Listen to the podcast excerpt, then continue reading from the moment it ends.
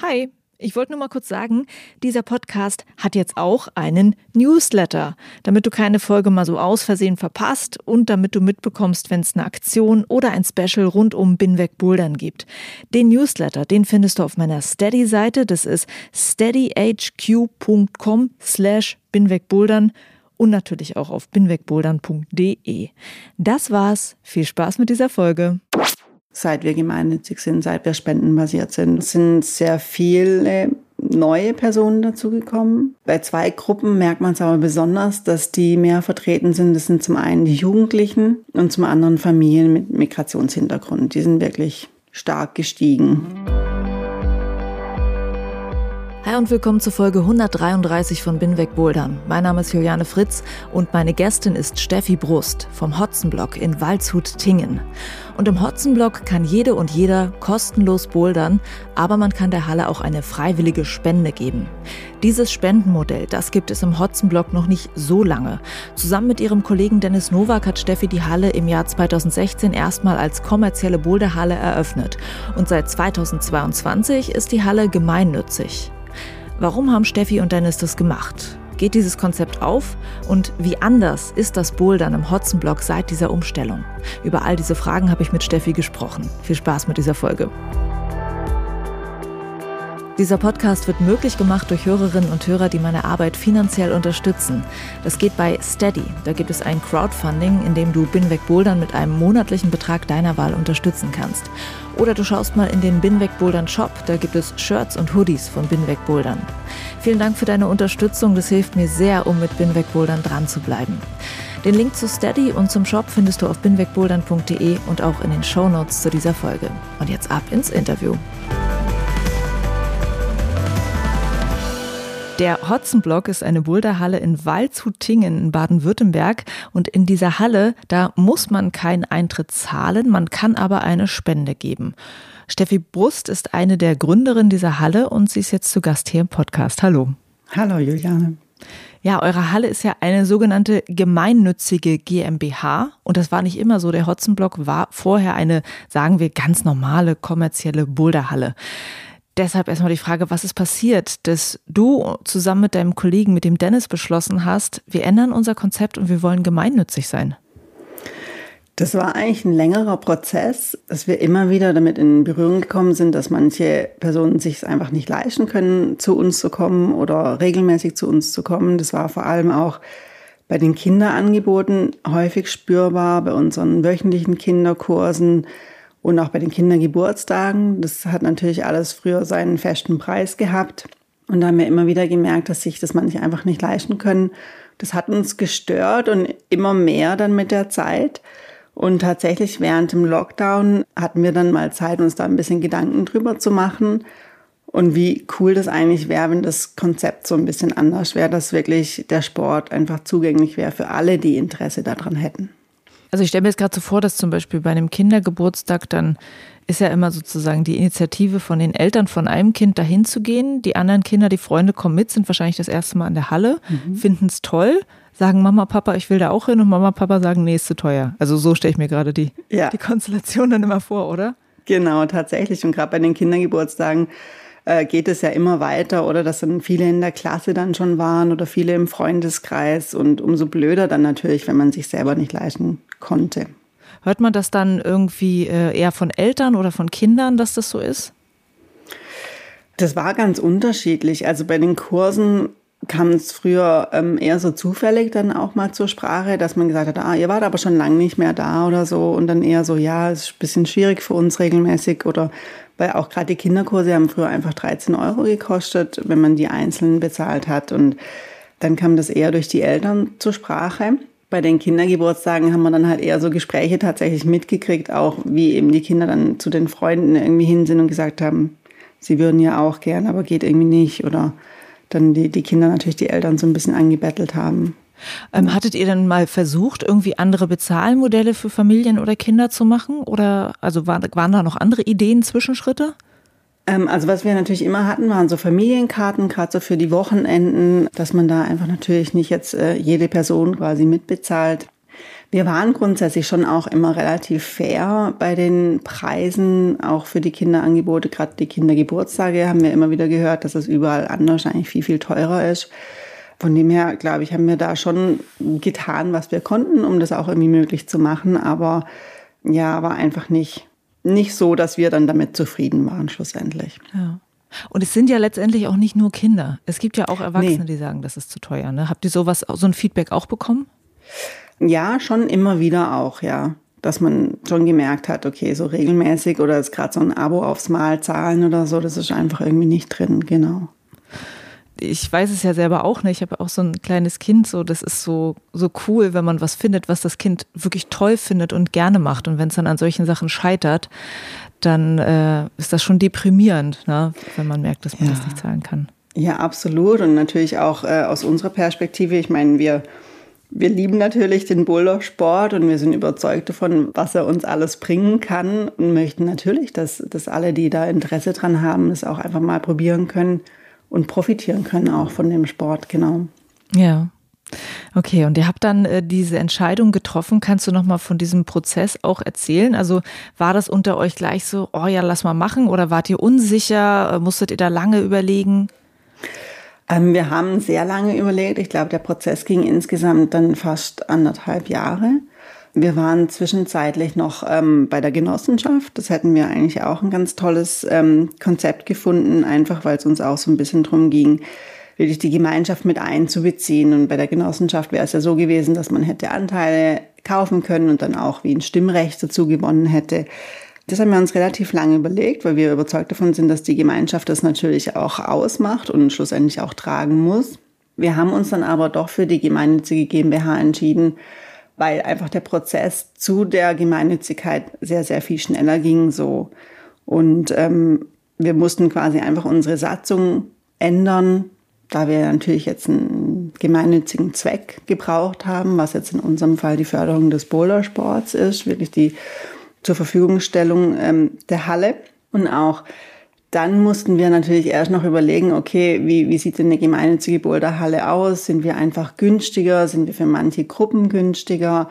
Und das ist ein Prozess, der findet gemeinsam mit dem örtlichen Finanzamt statt, weil die ja schlussendlich auch über diesen Antrag der Gemeinnützigkeit entscheiden müssen.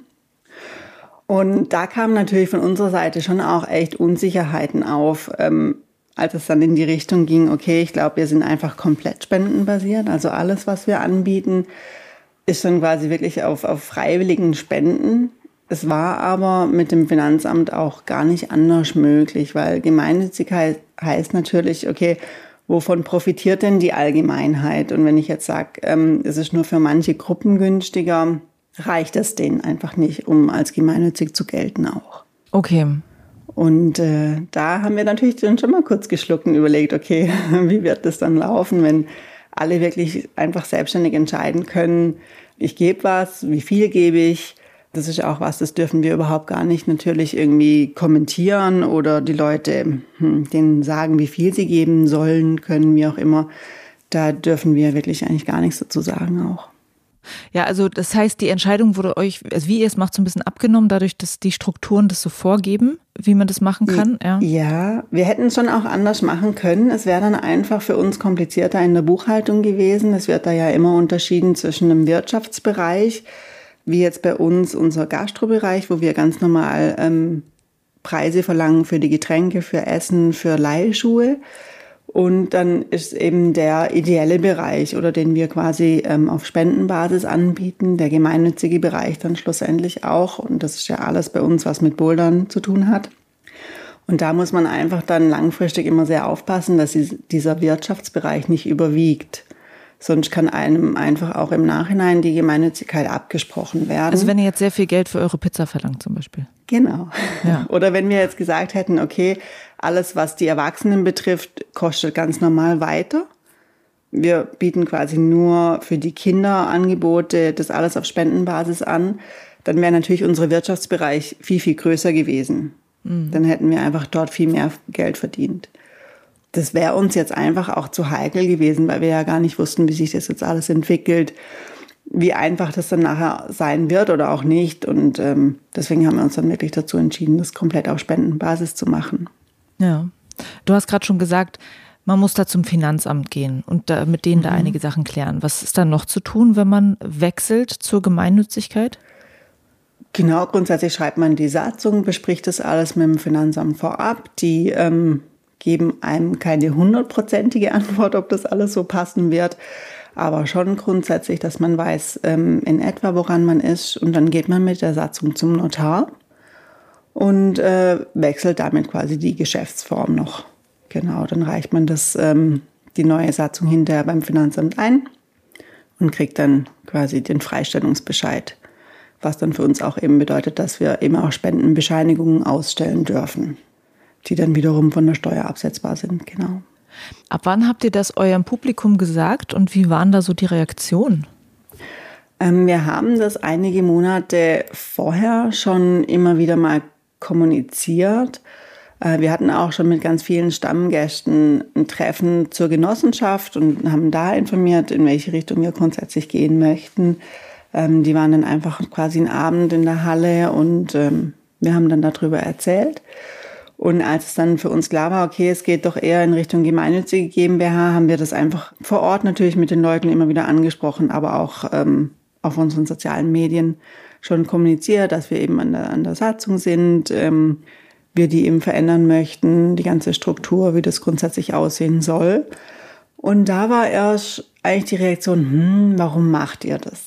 Also es war jetzt nicht unbedingt von Anfang an, ah, super coole Idee und schön, sondern größtenteils war einfach sehr viel Aufklärungsarbeit notwendig. Dass wir erklärt haben, wirklich, was ist eigentlich unser, unser Beweggrund dahinter, weil viele ja natürlich auch wissen, wir privat profitieren davon ja jetzt nicht unbedingt. Wir sind ja als Gesellschafter dürfen jetzt ja keine Gewinne mehr rausziehen aus dem Unternehmen. Es muss wirklich jeder Cent, der verdient wird, muss wiederum in die Halle investiert werden oder einfach zum Betrieb der Halle genutzt werden. Und ich glaube, das ist einfach für viele Leute dann auch ein komischer Gedanke, ja, hm, du schadest dir ja selbst vielleicht ein Stück damit.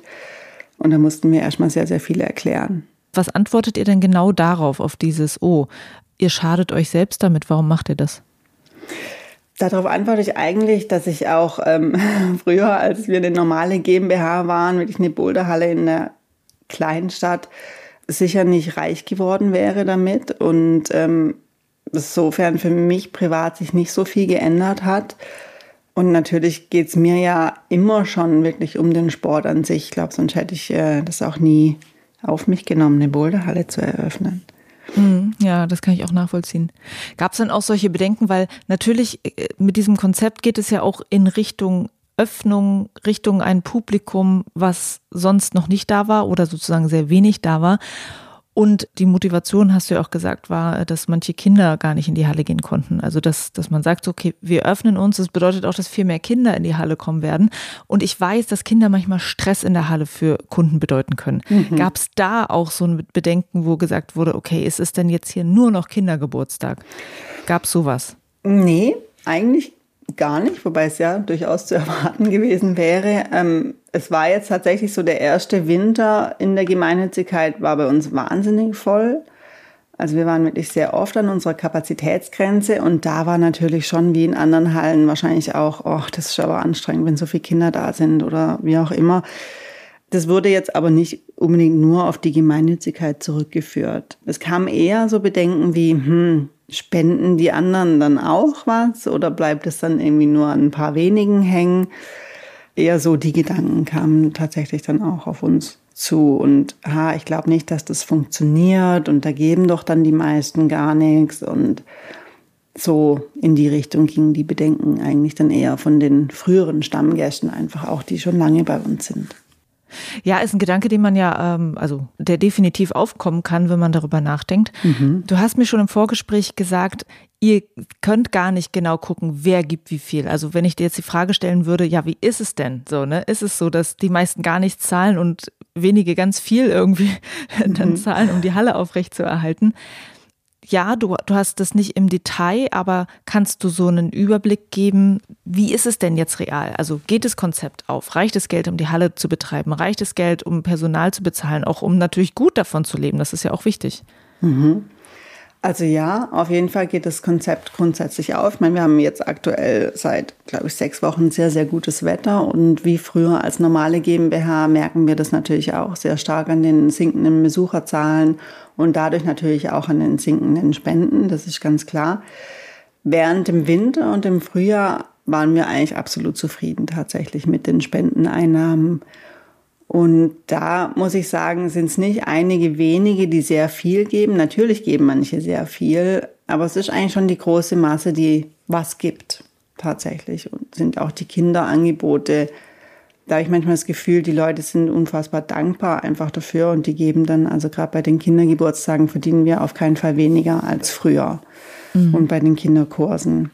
Das Gute für uns ist halt natürlich, durch die Gemeinnützigkeit ähm, können wir ganz anders auch an, an Sponsoren herantreten. Also wir hatten auch schon größere Spenden von regionalen Unternehmen zum Beispiel, die das einfach unterstützen möchten, dass hier in der Region was passiert, was angeboten wird und können uns durch die Gemeinnützigkeit auch auf Fördergelder bewerben. Also da haben wir zum Beispiel auch schon wirklich Gelder gekriegt von verschiedenen Stiftungen, um neue Griffe zu kaufen, um den äh, Kinderbereich auszubauen und aber auch wirklich Gelder, um die Kinderkurse anzubieten, tatsächlich für unsere laufenden Gehaltskosten, Mietkosten, dann dadurch, dass die den Teil auch gedeckt werden können. Mhm.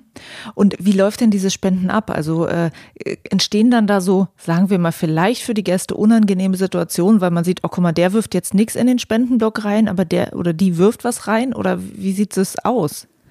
Nee, eigentlich gar nicht. Also wir haben vor Ort auf unserer Theke ähm, so eine Spendenkasse stehen, genau, wo man was reinwerfen kann.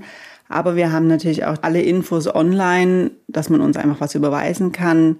Wir haben eine extra Spendenseite, wo man drüber spenden kann. Manche haben wirklich einfach einen Dauerauftrag.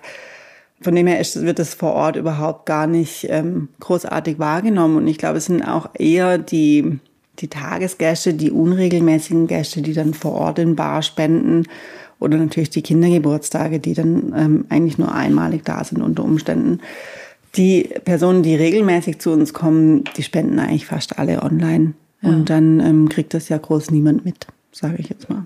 Also ihr habt auch nie gehört, dass irgendwelche Leute gesagt haben, oh, das ist aber jetzt unangenehm, weil jetzt sieht ja jemand, dass ich jetzt hier gerade kein Geld gebe. Nee, nee, gar nicht. Es ist ja auch ganz unterschiedlich von denen, die ähm, vor Ort was reinschmeißen. Äh, werfen die direkt was rein, wenn sie kommen oder dann nachher, wenn sie gehen oder man guckt da ja auch nicht immer drauf. Das Thekenpersonal ist ja dann auch wieder im Gespräch mit jemand anderem. Also ich glaube, das ist wirklich so, so einfach wie möglich gestaltet. Und das wird aber schon auch vom Finanzamt so angesprochen, dass ähm, diese Kasse darf nicht wirklich direkt am Eingang stehen. Es dürfen eben auch gar keine unangenehmen Situationen entstehen eigentlich. Ach, das sagt euch das Finanzamt, dass mhm. das so ist. Ja. Und du hast gerade schon gesagt, äh, im Sommer läuft es halt manchmal nicht so gut. Ich meine, ihr seid äh, sehr felsnah. Die Leute gehen wahrscheinlich im Sommer dann auch mehr äh, oder vermehrt raus. Mhm. Und wie kommt ihr über diese Zeit? Also das ist jetzt für uns der erste Sommer. Grundsätzlich versuchen wir natürlich jetzt ähm, alles in alle möglichen Richtungen auszuprobieren. Wir sind in Kontakt mit vielen Unternehmen. Wir haben uns aber jetzt auch auf sehr viele Fördergelder beworben. Und aktuell haben wir einfach auch noch ein Crowdfunding laufen, um so unseren regelmäßigen Gästen nochmal zu zeigen, okay, wir, wir sind einfach im Sommer auch hier. Wir haben die Öffnungszeiten im Sommer auch und die ganzen Angebote selbst wenn die natürlich dann in dem Sinne ja nicht so genutzt werden. Manchmal, wenn es dann wirklich mal eine größere Spende gibt, könnt ihr dann mal irgendwas Spezielles anbieten? Kann man dann mal irgendwie ein Fest machen in der Halle oder so? Also, weißt du, wie ich meine? Also macht ihr dann mal mit, mit einer größeren Spende irgendetwas Besonderes, was das Publikum dann auch bemerkt und wo es teilnehmen kann? Ein größeres Fest haben wir jetzt eigentlich durch Spenden noch nicht gemacht. Also wir bieten natürlich sowieso unsere Grillabende und Cocktailabende und sowas in die Richtung an. Was wir natürlich jetzt gemacht haben, war einfach die neuen Griffe gekauft. Ähm, das sind aber dann ja in dem Sinn auch zweckgebundene Spenden von, von Stiftungen zum Beispiel. Das Geld kann man dann wirklich nur für diesen einen Zweck benutzen. Die Familien haben jetzt natürlich auch schon bemerkt, dass unser, unser Kinderbewegungsraum sich verändert, dass da neue Geräte dazukommen da freuen die sich natürlich immer auch, wenn es dann sehr spürbar ist, was mit dem Geld passiert, ganz klar. Mhm. Aber für uns sind natürlich unsere laufenden Kosten der allergrößte Posten und natürlich auch die erste Priorität, dass das erstmal alles ähm, bezahlt werden kann. da merken die Leute natürlich jetzt erstmal ja keinen Unterschied zum, wir sind halt da. Und kannst du mal so einen ähm, Überblick von eurer Personalstruktur geben? Also ist es so, dass so wie die Halle läuft und funktioniert, dass da viele Menschen Vollzeit arbeiten können oder ist es auch äh, teilweise Teilzeit oder ist es ehrenamtlich? Wie funktioniert das? Ähm, also ist ganz zusammengewürfelt. Wir sind drei Festangestellte. Wir haben insgesamt 220 Stellenprozent zu dritt. Ähm, es sind fünf Minijobber, fünf Übungsleiter, die uns mit den äh, Kinderangeboten helfen, also einfach mit der Betreuung der Kinder. Und es sind aber auch viele Ehrenamtliche, die sich auf ganz verschiedene Weise engagieren. Also ob das jetzt mal ist, dass sich jemand am Sonntag im Winter hinstellt und einen ganzen Mittag Waffeln macht, um diese dann wirklich abzugeben oder auch mal einfach jemand einen neuen Wasserhahn für uns einbaut. Das sind ja auch so wahnsinnig viele Gäste mit verschiedener Qualifikation, mit verschiedenen Berufen bei uns. Und da kommen natürlich immer wieder Leute auf uns zu und sagen, hey, ich könnte euch doch mal das und das machen oder soll ich euch mal ja einen Tag lang Fotos machen oder so in die Richtung. Also das ist ähm, grundsätzlich ganz spannend. Also kommen Leute aus dem Hallenpublikum tatsächlich auf euch zu, seit ihr gemeinnützig seid, seit es dieses Konzept gibt, dass sie sagen, hey, ich kann euch auch mit einer Sache ja, helfen? Absolut. Also es war grundsätzlich immer schon ein ja. bisschen in die Richtung so, weil wir natürlich eine sehr kleine familiäre Halle sind. Aber seit wir gemeinnützig sind, ist natürlich noch mal was anderes auf jeden Fall, weil es ist natürlich auch für die Leute der Gedanke, okay, da sind nicht ein, zwei Gesellschafter, die schlussendlich sich dann einfach dadurch Geld sparen, sondern es kommt ja der Gemeinschaft zugute grundsätzlich. Aber ohne die Festangestellten, ohne die Minijobber die wirklich ihren ganz normalen Lohn kriegen, wäre es ja auch nicht möglich, oder? Weil wir sind sieben Tage die Woche da mit unterschiedlichstem Angebot. Das kann gar nicht ehrenamtlich gestemmt werden, alles. Womit wir natürlich auch oft in, in Berührung kommen, dass die Leute sagen, ja cool, dass ihr das alles ehrenamtlich macht oder das Ganze eher als Verein verstehen. Da muss man natürlich dann auch immer wieder aufklären, dass wir eben viele Angestellte haben und dadurch natürlich auch die Lohnkosten am Ende des Monats ein ganz großer Posten sind, genau. Genau, es macht den Eindruck, als wäre es ja. alles ehrenamtlich, ne? wenn man das erstmal erzählt. Ja. Genau, ja. Und ähm, was würdest du sagen, wie hat sich das, die Halle verändert und das Publikum in der Halle verändert, seit ihr eben das neue Konzept habt? Also erstens sind sehr viele neue Personen dazugekommen, die noch nie bei uns zu Gast waren. Bei zwei Gruppen merkt man es aber besonders, dass die mehr vertreten sind. Das sind zum einen die Jugendlichen und zum anderen Familien mit Migrationshintergrund. Die sind wirklich stark gestiegen, seit wir gemeinnützig sind, seit wir spendenbasiert sind. Und da haben wir natürlich auch das Feedback bekommen, dass das zu 100 Prozent daran liegt, dass es einfach früher finanziell gar nicht möglich war, zu uns zu kommen oder gar regelmäßig. Also wenn ich jetzt denke, die, die Jugendlichen, die wirklich halt zwischen zwei und viermal die Woche da sind und miteinander rumhängen und trainieren und das einfach wirklich auch eine coole Sache ist, ähm, zu beobachten, sage ich jetzt mal, freut uns das natürlich enorm und das ist ja genau das, was wir erreichen wollten, auch dass es für Menschen geöffnet wird, die sich sonst nicht leisten können. Ja. Wie ist es denn passiert, dass Sie davon erfahren haben? Also macht ihr irgendwie in der Stadt Werbung dafür oder spricht es sich rum? Also wir haben natürlich einfach online als wir ähm, den Wechsel zur Gemeinnützigkeit vollzogen hatten, online sehr, sehr viel darüber berichtet. Die Stadt hat das Thema aber auch aufgegriffen. Das heißt, so in unserem Mitteilungsblatt, wo dann auch in die Dörfer geht, ähm, wurde darüber berichtet. Wir haben ganz, ganz viel mit Kooperationspartnern drüber gesprochen, ähm, die das dann auch wiederum weitergetragen haben. Und dann ist es schlussendlich auch Mund-zu-Mund-Propaganda tatsächlich, dass die, die Gäste natürlich ihren Freunden davon erzählen und ähm, umso mehr Gruppen auch bei uns sind, wie jetzt Schulklassen, da ist dieser Effekt natürlich Wahnsinn. Oder wenn es dann nach außen getragen wird, wie das alles funktioniert und dass es aber halt auch Spaß macht. Mhm. Und ähm, muss man dann in der Halle noch mehr über den Sport aufklären? Also wenn neue Leute in den Sport reinkommen, obwohl dann ist ja auch ein Sport, der Gefahren äh, birgt, also ne, dieses äh, typische Thema äh, unter Bouldernden hin und her laufen mhm. ist eine gefährliche Sache. Müsst ihr da viel mehr Aufklärungsarbeit gerade leisten? Funktioniert es gut? Ist es manchmal schwierig? Das ist schon schwierig. Also im Moment geht es ganz gut, weil man natürlich jetzt gerade auch ähm, von den Besucherzahlen her die Zeit dazu hat, wirklich mit den Leuten hinzustehen und äh, es vielleicht auch mehrmals zu sagen. Im Winter war das teilweise schon echt schwierig, wenn dann die Halle sehr, sehr voll war, unser Personal auch dadurch sehr eingespannt war. Da haben wir halt auch das Glück, dass die langjährigen Stammgäste diese Rolle dann irgendwie mit übernehmen und die Leute wiederum darauf aufmerksam machen, wie gefährlich das dann auch sein kann und die Eltern halt immer wieder mit einbeziehen. Wir haben inzwischen einfach auch mehr Schilder noch angebracht, einfach so Verhaltensregeln auf der Matte, so dass grundsätzlich, also es ist noch nie was passiert zum Glück, aber es ist natürlich schon anstrengend, vor allem wenn man halt wirklich ernsthaft bouldern möchte, ernsthaft trainieren möchte. Wir sind dann dazu übergegangen, dass wir auf unserer Webseite so einen Kindergeburtstag-Alarm ausschreiben, dass die Leute wissen, okay, Samstagmittag, von dann bis dann sind Kindergeburtstage da. Und so der Sonntagmittag im Winter ist einfach wirklich so ein bisschen als Familienmittag etabliert. Da wissen natürlich die erwachsenen Boulderer auch oft, okay, da komme ich dann lieber zu den Randzeiten, wenn dann die Familien, wo wirklich so ein bisschen zum Spaßbesuch da sind, ähm, vielleicht nicht mehr so da sind. Und unter der Woche gibt es das Problem für uns eigentlich gar nicht, weil wir die ganzen Kinderkurse bieten wir außerhalb der Öffnungszeiten nachmittags an und öffnen dann erst ab 17 Uhr, wo dann eigentlich ja zu 90 Prozent nur Erwachsene da sind tatsächlich oder halt Jugendliche. Das ist natürlich sehr schlau hm. gelöst, ja. Wir sind einfach zu klein, um das alles parallel anbieten zu können. Und dann ähm, hat es für uns so immer ganz gut Sinn gemacht. Zumindest unter der Woche können wir es dadurch eigentlich ganz schön fernhalten voneinander, ja. Ja, ist wie im Schwimmbad, ne? wenn dann die eine Bahn für die Kinder, Kinderklassen ja. abgesperrt ist. genau. Genau. Ja, ich wollte auch fragen, weil du meintest so, es gibt einen Kinderbereich. Also habt ihr räumlich getrennt irgendwie einen Raum eigentlich für Kinder und Familien oder nicht? Also der ist eben jetzt gerade im Umbau, sage ich jetzt mal. Das war eigentlich, das ist ein, ein separater Raum neben dem Boulderbereich. Das war eigentlich immer so unser Trainingsraum für die Erwachsenen. Und da haben wir im Winter einfach gemerkt, okay, es funktioniert teilweise einfach nicht miteinander. Wir, wir müssen für die Kinder noch was Separates anbieten, dass wir das einfach auch entzerren können.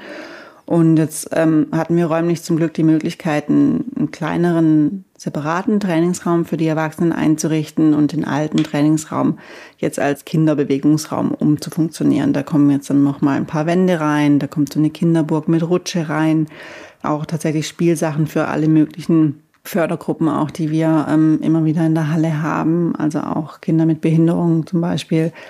Da können die Kinder sich natürlich dann auch so ein bisschen zurückziehen oder die Familien. Wir haben da jetzt auch noch einen Tisch reingestellt, dann kann man sich da auch dazusetzen.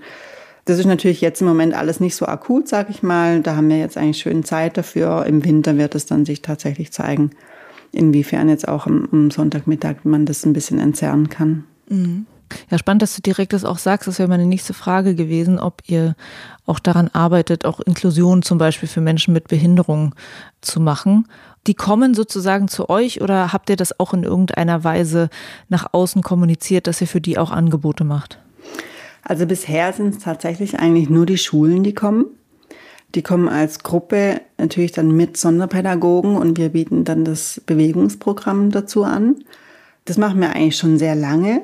Was wir jetzt neu gemacht haben, ist, dass wir einfach mit einem Barrierescout zusammengearbeitet haben. Der hat die Halle ähm, unter die Lupe genommen, geschaut, wo hat Barrieren für, für welche Beeinträchtigungen. Und dazu gibt es jetzt einfach online auch einen Bericht zu lesen, dass man im Vorfeld sich informieren kann. Wie ist die Lage in der Halle, ähm, dass man weiß, was auf einen zukommt einfach. Und das Thema Inklusion wird jetzt für uns aber tatsächlich auch einen immer einen größeren Anteil annehmen. Also wir möchten natürlich auch unsere, unsere Kinderkurse öffnen, dass wirklich inklusive Kinderkurse stattfinden können. Da ähm, sind wir jetzt einfach auch an verschiedenen Förderungen dran, dass wir das so nach und nach aufbauen können, weil wir natürlich oder unser Personal ja keine Qualifikation hat in die Richtung, dass man dann einfach wirklich mit Sonderpädagogen zusammenarbeitet und solche Programme anbieten kann. Was wir noch ein bisschen schwierig finden, sind einfach so die regulären Öffnungszeiten, dass doch einfach Menschen mit Behinderungen zu uns kommen und die Halle nutzen, wie, wie alle anderen auch, um selbstständig auch Sport zu treiben. Weil dann da keine Begleitung quasi mit dabei ist bei Ihnen. Ja, das ist natürlich halt kein Angebot, wo wir auch darauf aufmerksam machen. Ich glaube, das ist ähm, müsste jetzt erstmal wirklich aufgebaut werden, dass man das auch kommuniziert, dass das schlussendlich auch gewünscht ist. Ich weiß ja auch nicht, wie da die Hürden empfunden werden teilweise, dass man den Sport auch mal kennenlernen kann, der ja sehr wohl mit vielen Behinderungen auch gut auszuführen ist. Zeigen uns ja die Kinder immer wieder, dass das sehr gut geht. Aber ich glaube, da muss noch ganz, ganz viel Kommunikation stattfinden, wo wir aber auch dran sind hier mit regionalen Stellen, dass wir die dann einladen möchten und einfach mal so die Halle ein bisschen kennengelernt werden kann auch. Und diese Barrierescouts, haben die in eurer Sache, äh, in eurer Halle noch Sachen entdeckt, die euch so gar nicht bewusst waren, dass das ähm, eine Barriere sein kann? Ja, tatsächlich. Also es gibt so die offensichtlichen Sachen mit, äh, mit den Treppen, mit den Stufen natürlich, wo einem ja immer schon klar sind, wo aber halt auch wirklich große bauliche Maßnahmen nach sich ziehen würden, wenn man das ändern möchte. Aber es gibt dann auch so Sachen, wo uns gesagt wurde, wie zum Beispiel ähm, die Helligkeit des Lichts zum Beispiel oder auch die Darstellung der Infos, wie, ja, wie kann ich das alles sehen? Ist das einfach zu verstehen auch? Dann auch die Lautstärke in der Halle. Das sind ja wirklich ganz verschiedene Behinderungen, wo dann verschiedene Bedürfnisse haben, sage ich jetzt mal. Letztendlich haben wir durch den Barriere Scout ganz, ganz viele Sachen herausgefunden über unsere Halle ähm, manche werden viel Zeit in Anspruch nehmen, um die zu verändern, wo tatsächlich dann auch wirklich bauliche Maßnahmen notwendig sind. Andere waren jetzt relativ schnell umzusetzen, wie zum Beispiel die Stufenmarkierung bei uns im Treppenhaus, dass einfach die Stufenabgrenzung sehr einfach sichtbar sind und gut wahrzunehmen sind. Und ähm, das ist natürlich jetzt ein Thema, wo ihr Veränderungen anstrebt in der Halle. Gibt es noch andere Ideen, die ihr habt für die Zukunft, ähm, andere Kursangebote für Kinder oder Familien oder ja, gibt es da noch Neues? Ähm, also es gab jetzt schon, schon einiges, was wir vor allem auch mit den Jugendlichen verändert haben. Also das hat sich daraus entwickelt eben, dass es deutlich mehr Jugendliche bei uns in der Halle plötzlich gab. Da hat sich jetzt ein Jugendtreff daraus entwickelt, der einmal wöchentlich miteinander da ist. Da wird es natürlich immer wieder Angebote geben für die Jugendlichen, dass man mal dass gemeinsam... Dass da Trainer mit dabei ist oder Trainerin oder wie? Genau, also grundsätzlich ist kein Trainer dabei. Also die organisieren sich komplett selber und die bouldern dann auch selbstständig miteinander. Natürlich ist von uns immer jemand da, wo dann auch für Fragen zur Verfügung steht. Aber da wollen wir eben so Angebote machen wie mal ein Techniktraining, mal gemeinsam vielleicht in eine andere Halle fahren. Die werden jetzt tatsächlich auch unseren, unseren Kinderbereich noch mal ein bisschen umgestalten mit äh, Graffitis, haben sie uns jetzt angeboten. Ähm, es wird sicher auch mal einen Wettkampf geben, nur für die Jugendlichen, sowas in die Richtung. Und darüber hinaus planen wir jetzt natürlich relativ viel, was das Thema Inklusion angeht, dass dort neue Angebote entstehen sollen, aber auch Bouldern für Kinder mit ADHS zum Beispiel ist jetzt wieder ein Thema. Das haben wir früher schon mal angeboten, das möchten wir eigentlich auch wieder mit aufgreifen. Genau, das sind eigentlich, glaube ich, so die größten Projekte im Moment. Mhm. Und das, was du jetzt erzählst, also in der Form kann ich sagen, dass das Einzige, wovon ich mal gehört habe, ist auch, mit denen habe ich auch ein Interview gemacht, äh, in den USA diese Halle Memphis Rocks, mhm. die ja auch quasi ein ähnliches Bezahlmodell haben. Wahrscheinlich nicht komplett gleich, weil es ja quasi ein ganz anderes Land und ganz mhm. andere ähm, rechtliche Voraussetzungen. Aber ich wüsste jetzt nicht, wo es in Deutschland so ein Konzept schon mal gibt. Kennt ihr jemanden, der das auch macht? Nein. Kennen wir nicht. Also wir haben bei uns in der Recherche, bevor wir gemeinnützig wurden, natürlich uns schon versucht zu informieren und wir sind auf eine Halle gestoßen, das ist eine Kletterhalle in Köln, eine gemeinnützige Halle, allerdings nicht jetzt auf Spendenbasis. Die sind relativ günstig, also so, dass schon auch viele wirklich davon profitieren können. Diese Halle wurde aber auch gemeinsam mit der Stadt damals aufgebaut. Die wird von der Stadt auch aktiv unterstützt. Und äh, dadurch wird es natürlich auch alles wieder leichter zu finanzieren. Aber die Halle sollte schon auch in, in diesem Stadtteil sein, einfach um, um den Kindern, um den Jugendlichen eine Möglichkeit zur Bewegung und als Treffpunkt zu bieten. Und ähm, sonst kennen wir jetzt persönlich keine Halle mit dem genau gleichen Konzept wie wir, also gemeinnützig und komplett auf Spendenbasis. Mhm. Ja, es ist äh, schade, dass ihr quasi auf dem Weg dahin noch gar nicht gefunden habt, dass andere Hallen das auch machen. Äh, ich erinnere mich bloß an ein Gespräch mit einer Freundin, wo wir mal darüber geredet hatten, dass wir so denken, hey, warum gibt es nicht einfach eine Spendenbox in der Halle, wo man so einmal Eintritt quasi so reinwerfen kann für jemanden, der sich nicht leisten kann. Aber es ist natürlich äh, ein großer, ähm, eine große Änderung für eine Halle, so ein Konzept zu fahren, wie ihr das macht. Das kann man natürlich auch verstehen, dass das äh, vielleicht dann auch nicht so viele Hallen äh, direkt umsetzen. Aber wenn eine Halle das gerne umsetzen möchte, so wie ihr das macht, was hättet ihr denn für Tipps, wie man es angehen kann? Ja, also grundsätzlich glaube ich, haben wir einen großen Vorteil dadurch gehabt, dass wir wirklich einige Jahre als ganz normale Boulderhalle, als GmbH tätig waren, weil wir natürlich schon viele, viele Stammgäste hatten, die uns dann auch über diesen Anfang hinweg geholfen haben. Wie es jetzt ist, eine Boulderhalle direkt vom Staat gemeinnützig auf Spendenbasis zu eröffnen, das könnte ich mir tatsächlich relativ schwer vorstellen. Wobei es da ja auch grundsätzlich wiederum Fördergelder gäbe, wahrscheinlich sogar für den Bau der Halle, ähm, um die man sich bemühen könnte. Und sonst, glaube ich, ist für uns ganz, ganz wichtig, im Gespräch mit vielen verschiedenen Kooperationspartnern zu sein. Also ist natürlich bei uns einerseits die Stadt, aber auch jegliche private Anbieter in der Jugendarbeit, dass man sich da gegenseitig vernetzt, glaube ich, ist ganz, ganz wichtig. Okay, Steffi, dann danke dir für die Tipps, für die Einblicke, auch für die ja, schönen Geschichten aus der Halle, äh, was sich da so alles verändert habt, seitdem ihr gemeinnützig seid. Und ich wünsche euch, dass ihr noch viele schöne Dinge umsetzen könnt dort vor Ort und äh, immer tolle Gäste habt, die sich ja. bei euch am Bouldern freuen. danke dir vielmals. Das war Steffi Brust vom Hotzenblock. Das ist eine gemeinnützige Boulderhalle und offenbar gibt es genau dieses Konzept bisher noch nicht in anderen Boulderhallen in Deutschland, wie Steffi mir im Interview gesagt hat.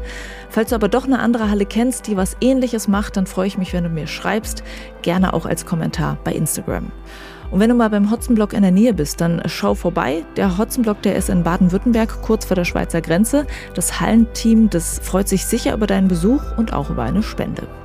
Also dann vielen Dank dir fürs Zuhören. Juliane mein Name und ich bin wegbouldern.